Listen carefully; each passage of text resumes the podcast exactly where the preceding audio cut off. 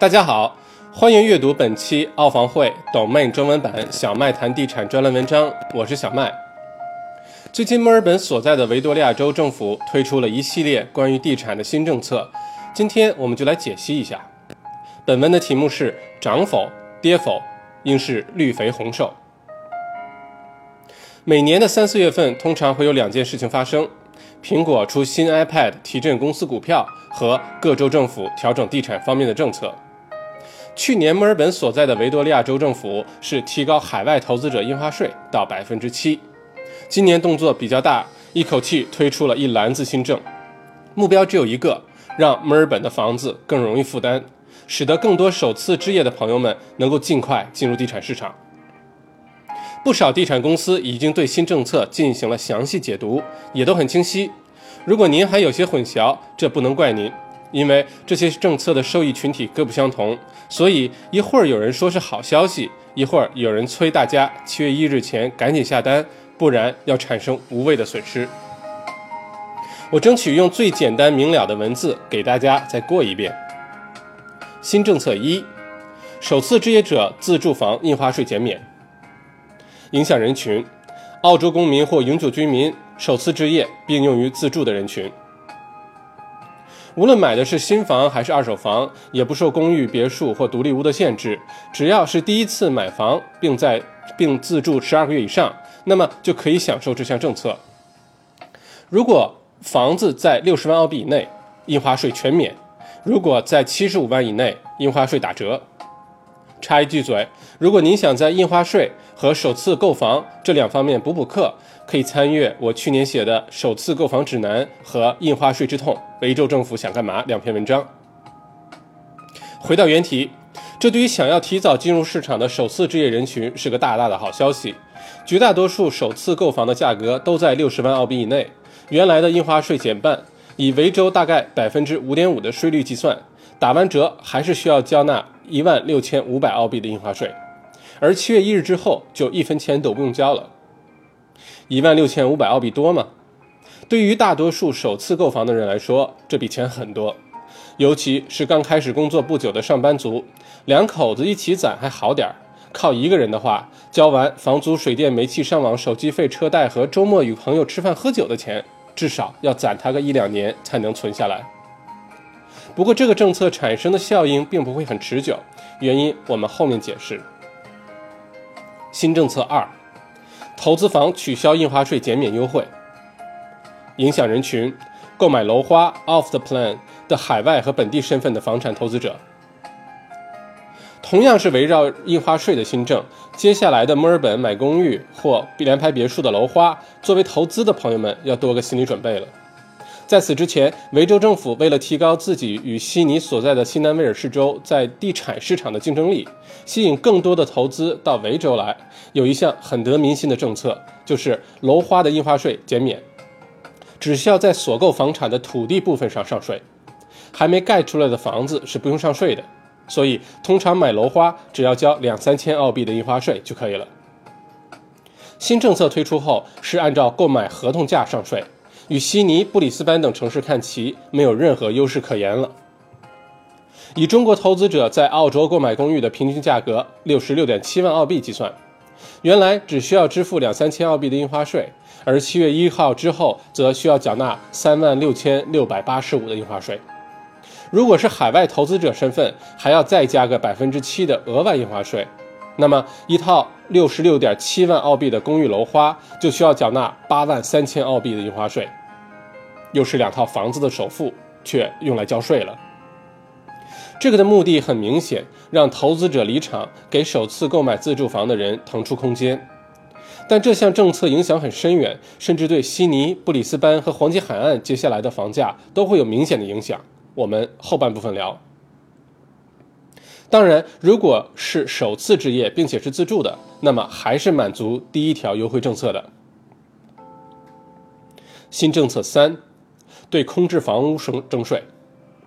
影响人群：拥有投资房却自不既不自住也不出租的投资者。如果您有套投资房在墨尔本市中心或者近郊，一直空着不住人，那么政府要开始收税了。税率是房产增值部分乘以百分之一。就是说，如果房子从六十万涨到七十万，那么要给这十万块上百分之一的税，也就是一千澳币。这个政策背后的原因可以理解，但力度显得不太够。目前墨尔本的空置房确实不少，CBD 地区按照非官方统计，大概有百分之二十以上的公寓是闲置的。谁让咱们华人不用出租，他不差钱儿呢？这就造成了一个问题：一方面投资者手里空房子多，但另一方面很多租客找不到房。加拿大也面临非常类似的问题，解决的办法通常是通过水表信息等大数据判断空置房，然后加以征税。如果是自己的度假屋或者屋主短期离开，则不会被征税。但这项政策完全要看房子在哪儿。如果是近郊的 house，那还可能有些意义；但在大多数空置房屋所在的 CBD，一来收百分之一不疼不痒，二来很多 CBD 公寓增值非常有限。不增值就不用交这个税了。新政策四，远郊地区首次置业补贴加倍。影响人群，在远郊购买自住房的首次置业人群。维州政府目前给首次置业并且房产价值在七十五万澳币以内的人群提供一万澳币的补助。从七月一日起，如果是在远郊地区（括号至少在 CBD 五十公里开外吧），有具体区域清单可以查（括回）。购买自住房则可以享受两万澳币的补助，这个很符合墨尔本卫星城的设计思路，把人口有效分开。加上很多澳洲本地人是不介意住在离 CBD 远些的地方的，也是个很不错的政策。新政策五，政府和你合伙买房，影响人群：本地身份、单人收入单人年收入不超过七万五或家庭收入不超过九万五的人群。这个很有意思。维州政府明年一月开始试点，帮助满足条件的四百位申请者一起买房。政府共出资五千万澳币，占每套房产的百分之二十五以内。卖的时候再按比例收回来。试点成功的话，会大面积推广。如此一来，既帮助了广大人民群众，政府又能借着房产增值创收。想法不错，看执行吧。除了以上五点外，还有就是本周二的三月份，澳洲储备银行 RBA 议会议息会议决定保持基准利率百分之一点五不变，也是一个关键点。这在预料之中，不但现在不变，短期内我看也不会再降。基准利率是把双刃剑，太低的话，投资者大量进入市场，房价持续升高；太高的话，澳洲除了房地产以外的零售、制造、大宗商品出口等都比较疲软。要靠低利率提振，所以各家银行比较聪明，在贷款上做文章。这不是今天的主题，暂且不表。况且降息不是提高房屋负担性的有效办法，对于投资者来说，再高一点都没事儿。